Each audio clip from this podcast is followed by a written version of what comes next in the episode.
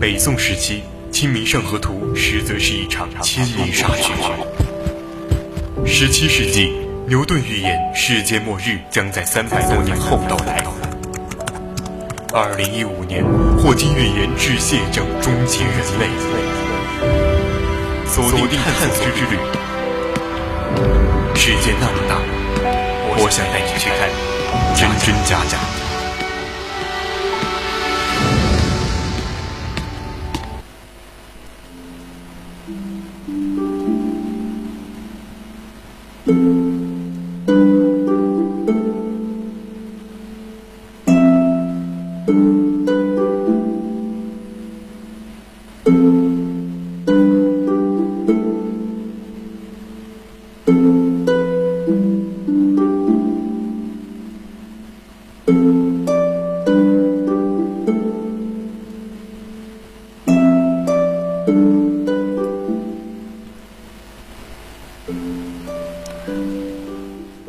调频与您共享，亲爱的听众朋友们，大家好，欢迎您继续收听 VOC 广播电台为您直播的《百科探秘之探索之旅》。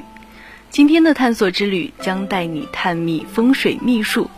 在此之前呢，千万不要忘记加入到我们的 QQ 听友四群二七五幺三幺二九八，或者到荔枝直播平台与我们进行互动。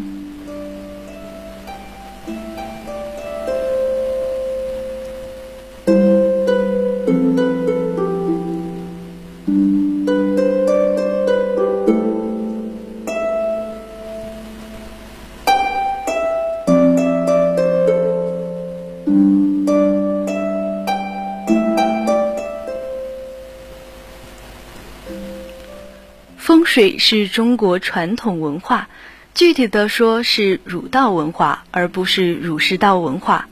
虽然风水有佛教影响，但其影响很小。就拿阴宅来说，佛教徒死后多火葬，这和风水理论是冲突的。如果不精通儒道文化，就学不进风水的精髓，最多只知其然而不知其所以然。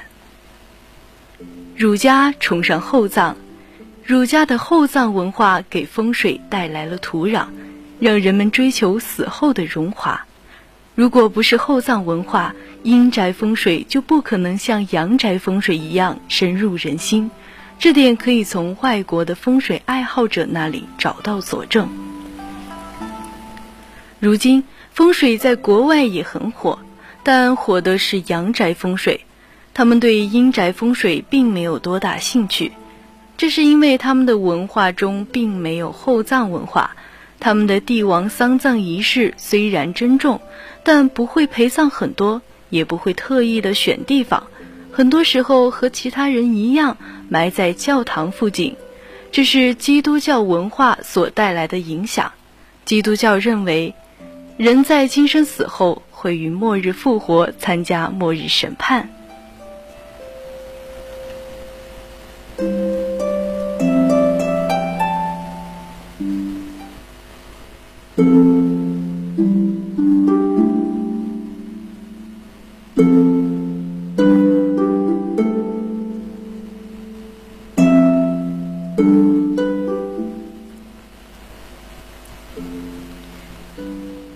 最早完整的风水论述出自《周礼·司徒》，以土宜之法，辨时有二土之名物，以象民宅而知其利害，以富人民，以繁鸟兽。以育草木，以任土势。便时有二壤之物而知其重，以教架色数义，以土君之法便五物九等。这里说的是要研究不同地方的不同特点，以辨别十二个区域出产什么，适合什么植物。后世的阳宅风水继承了这个理论，所以凡风水宝地。无不是适合种植通商之地。阴宅的理论基础源自于《藏经》，这也是最早成系统论述阴阴宅风水的著作。它的作者是著名的道教徒郭璞。除此之外呢，在先秦的儒道著作中多有说风水的内容，如《诗经》中的“思干”。管子中的三地之篇，更是诞生了流行千年的五阴风水术。风水看山讲究三纲五常，这三纲五常本是儒家所提倡的内容。三纲是君为臣纲，父为子纲，夫为妻纲；五常是仁义礼智信。风水也讲究三纲五常，三纲为气脉、明堂、水口，五常是龙、穴、沙、水、象。且风水中讲究的这三纲五常，在运用中的联系和儒家的三纲五常是很像的。在宋朝。在宋朝之前，中国著名的天文学家多为道士，导致很多人认为天文学是玄学。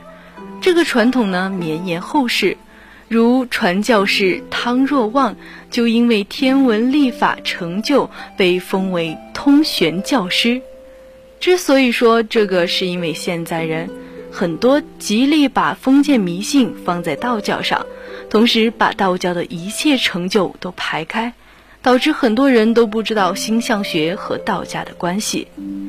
在风水中有三元九运，有六十甲子太岁，有阴错阳错等要求。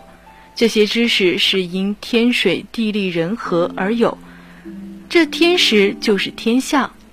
下面就给大家介绍一下天时地利人和背后的文化。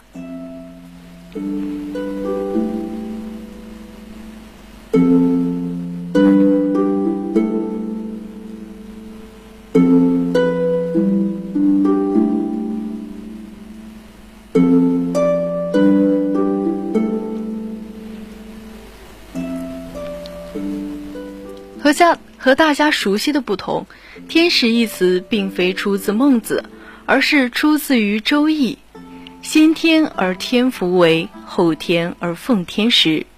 孙膑兵法《越战》也说了：“天时、地利、人和三者不得，虽胜有殃。”这种追求天地人三者的和谐，三者相助己身而成事的思想，是华夏传统思想。传统认为，注意这三点即可成事。可成事不仅是治国打仗，玄学之中也讲究此术，风水也不例外。风水中的人和思想，在阳宅风水中尤为明显。著名的徽派建筑就是其中的典范。徽派建筑讲究明厅奉客、暗室聚财，这种讲究是因为当地多聚族而居。暗示可以保护个人的隐私，这样设计也兼顾了建筑和阴阳平衡。再者，不论何处风水，皆讲究和谐安全。比如《易林》中所说：“千仞之墙，祸不入门。”徽派建筑中高高的烽火墙，就是为了防盗防火设计的。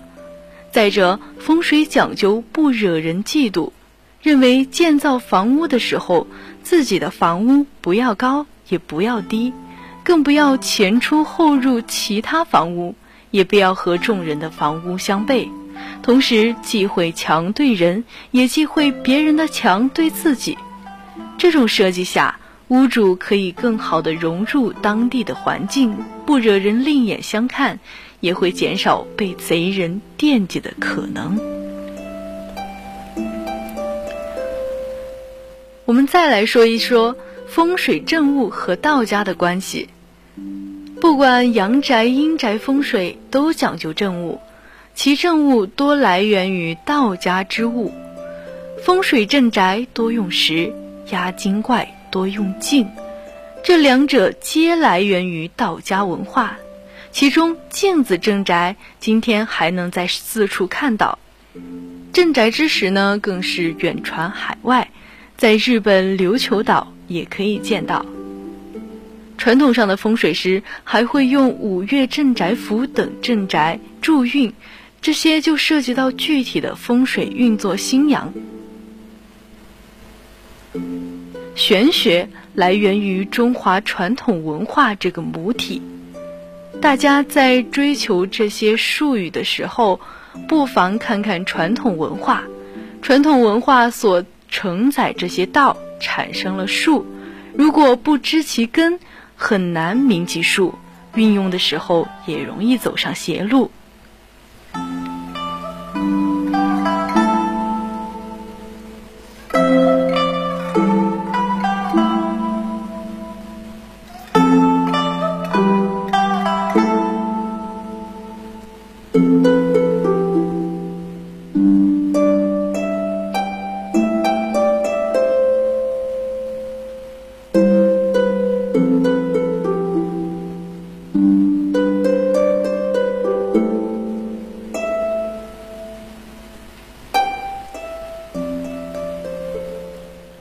宏杰的《风水和天命》一书中，讲曾国藩一生与风水理论的分分合合，文章选材与分析思路清晰，读起来感觉豁然开朗。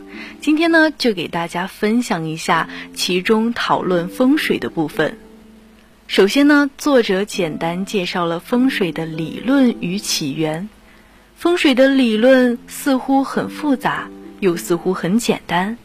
近代郭璞著《藏书》中为风水下了最早的定义：气成风则散，借水则止。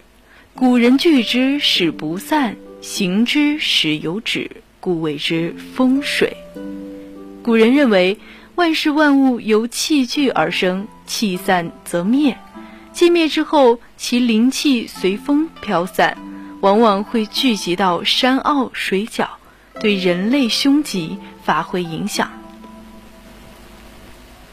然后，作者探讨了风水与理学之间的关系，谈论风水鬼神是理学家的本分之事。换句话说，风水鬼神是理学庞大体系之内的一个光明正大的分支，与早期儒学六合之外存而不论不同。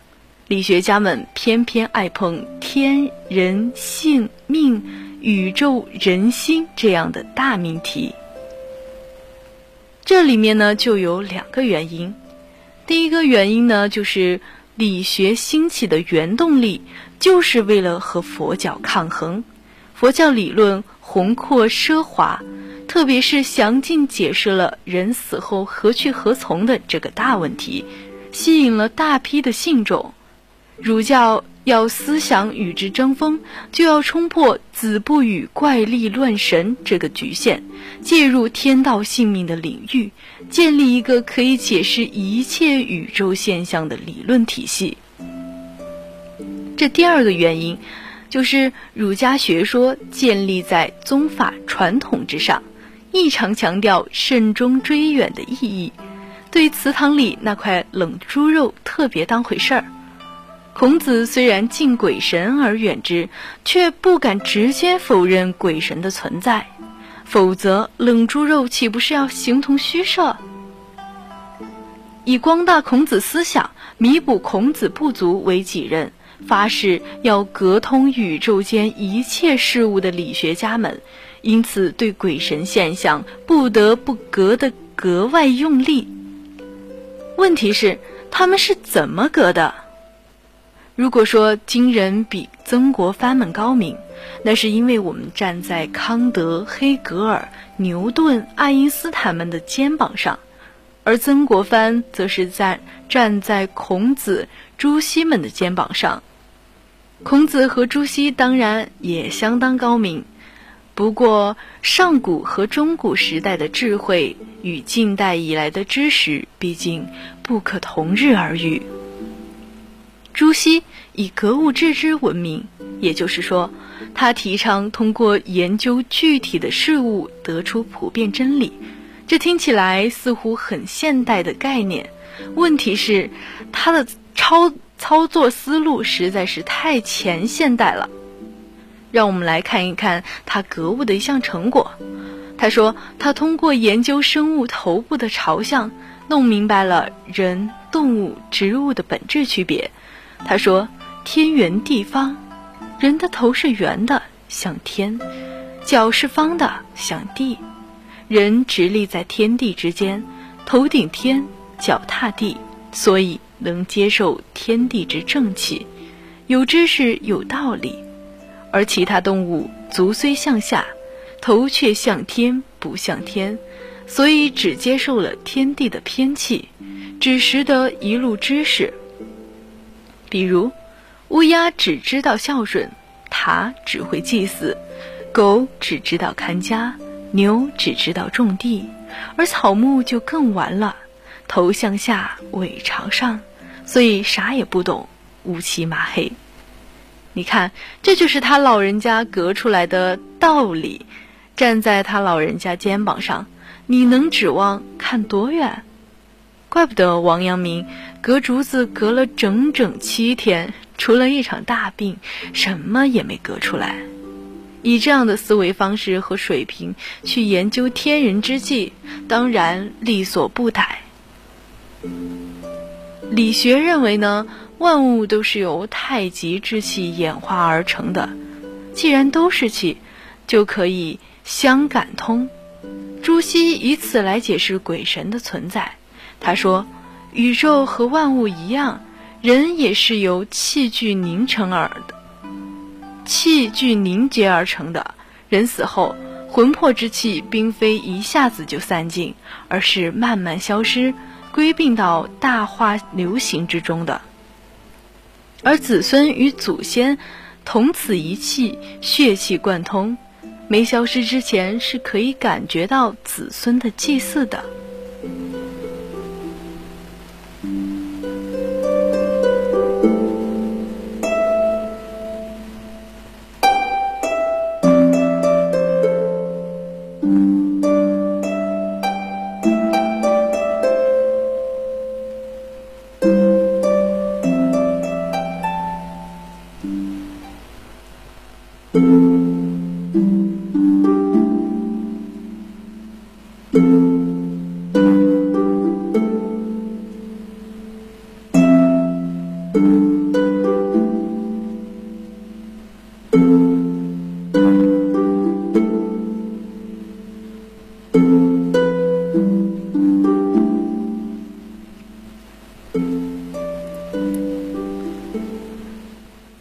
风水学说所依据，比起古人固然可能有所发展，但恐怕这发展相当有限，否则也大可不必如此尊古了。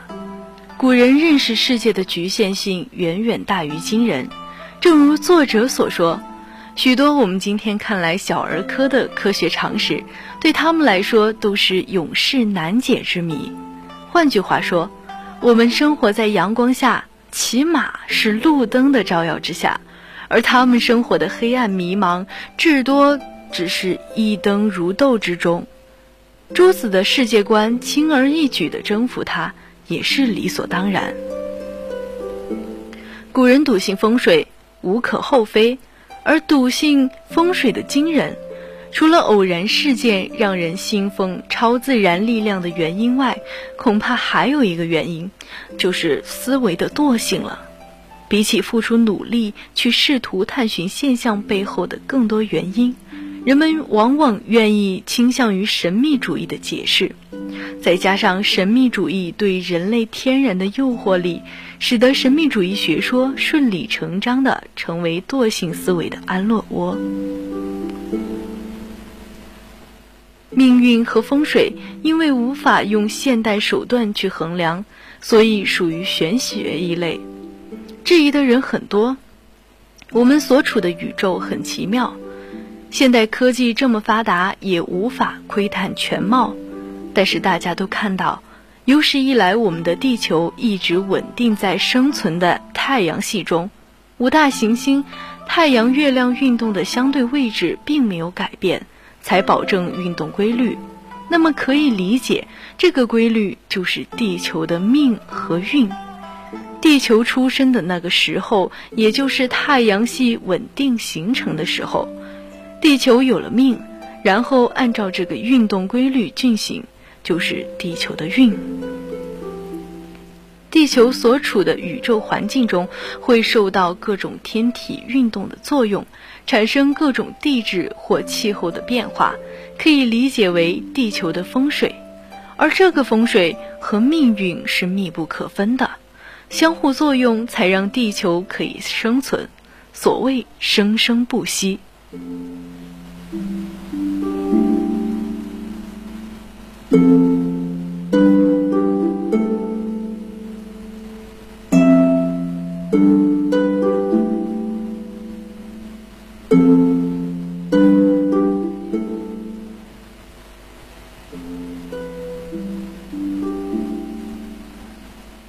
风水不是简单的说掐指一算这块地是不是风水宝地，真正的风水师会结合风水与科学本身。譬如看一个房间，会结合地球自转因素考虑床的朝向。其实很多都是环境科学、心理暗示的范畴。你说风水里面有没有糟粕和迷信呢？当然有。但风水很多迷信内容来自于生活经验积累，因此对于迷信方面的内容，你也可以选择信或者不信。一个人若是迷信的话，他学科学也会成为一种迷信；一个人若是科学，迷信里面也可以发现科学的一面。关键是我们对于他的态度。对于宇宙，我们生存环境有太多的未知领域。因此，我们不能给风水做出结论，只能说，对于有些人来说，风水是迷信；对于另外一些人来说呢，风水则蕴含科学道理。本期文章来源于网络搜索，今天的探索之旅到这里就结束了。我是主播熊眼玲，我们下期节目再见。